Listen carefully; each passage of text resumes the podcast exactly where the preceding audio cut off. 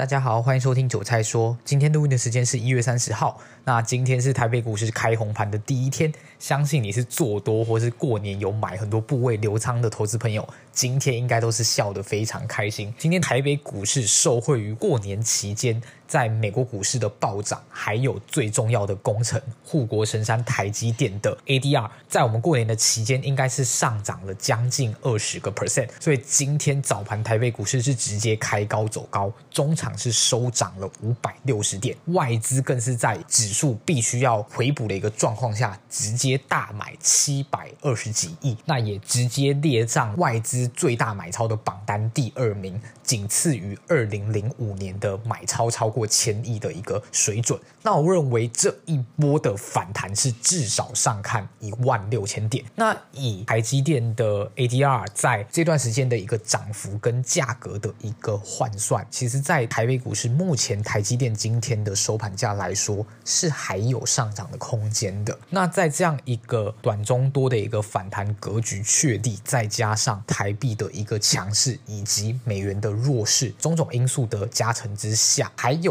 那一些在过年前去把股票卖掉，甚至是前两年卖超的非常严重的外资来说，它都面临了蛮大的一个回补压力。所以我认为后续到一万六，甚至是一万六千二的机会绝对是有的，因为这一种盘它很容易就是弹得很高，然后回档就是回得蛮少的，然后后续就会持续往上嘎，嘎到这个空军受不了，开始来回补，或者是说涨到受不了，你空手你就开始追进去的时候呢，这个盘是势才会正式开始慢慢的反转向下。但我还是要提醒各位投资朋友，我认为今年的第二季还有第三季是非常有可能再看到一次的修正。那以目前是一个年初嘛，所以是财报的空窗期，因为去年的年报基本上都不会这么快出来，大概都要到三月四月去了。那后续再搭配整个去年基期高以及电子业去库存的一个影响之下。会看到非常多的个股的营收，不管是在年增长率或是月增长率，都会出现月衰退、年衰退的一个状况。尤其是今年在台湾的连假又是特别的多，所以呢，我认为目前看到一万六的可能性比较高几率会落在二月底到三月中之间。那后续我还是认为会有一波的一个回档。那目前以整个半导体产业来说，台积电绝对是相对来说比较强势的。你把台积电的 ADR 放在费城半导体指数里面的其他个股，不管是 NVIDIA 或是 Fan 啊、Mega、Netflix、AMD 等等这些个股的技术面全部放在一起看，台积电的 ADR、TSM 都是相对来说非常非常强势的。那俗话说就是追强不追弱，强者恒强，弱者恒弱。所以对于台股后续的一个反弹，都是有一定。定的一个。保护程度基础在的，所以我还是认为，也建议大家，如果你今天不敢追的，如果后面这几天，或是甚至这一两个礼拜，真的还有一些回档，绝对要把握上车的机会，去抓一个短多到万六甚至更高。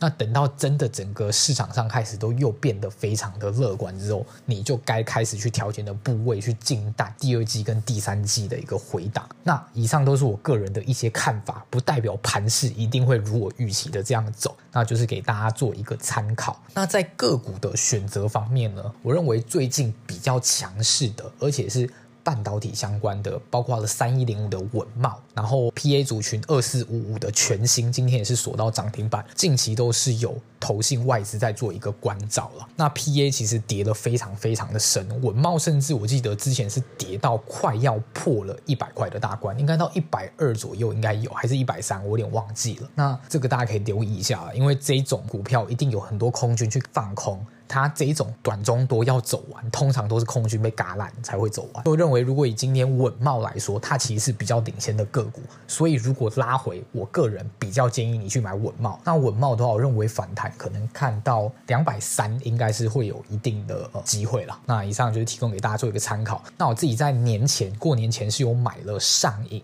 就是工具机的龙头之一的上银，那上银因为我在封关那一天，其实看到它一根红 K 棒的突破，所以当然又适逢过年嘛，所以我其实只有买一点小部位，就今天就直接涨停，但我今天就没有再追了，因为就是还是有点喷出去要嘴有点不甘心，那我已经有部位在了，我就放着让它跑。那这一档大家后续也可以做观察，虽然今天已经涨停了，我可能才讲，大家会觉得我是马后炮，但是我认为说工具机其实也已经修正的非常非常的深，也包括了亚德克 KY，我认为后续他们绝对都还存有反弹的空间，所以如果有压回，都可以再去做一个观察。那反而是一些去年的股灾以来。它几乎没有跌的股票，或是甚至逆势上涨的股票，在今天就相对比较弱势，包括了八九九六的高力，那这样也是妖股啊，大妖股。那今天早盘就是开高，然后冲到两百一十六之后，我猜可能是元大图城永宁的一个隔年冲的一个到货，就是隔一个农历年的一个到货啊。那中场是直接收跌，那整个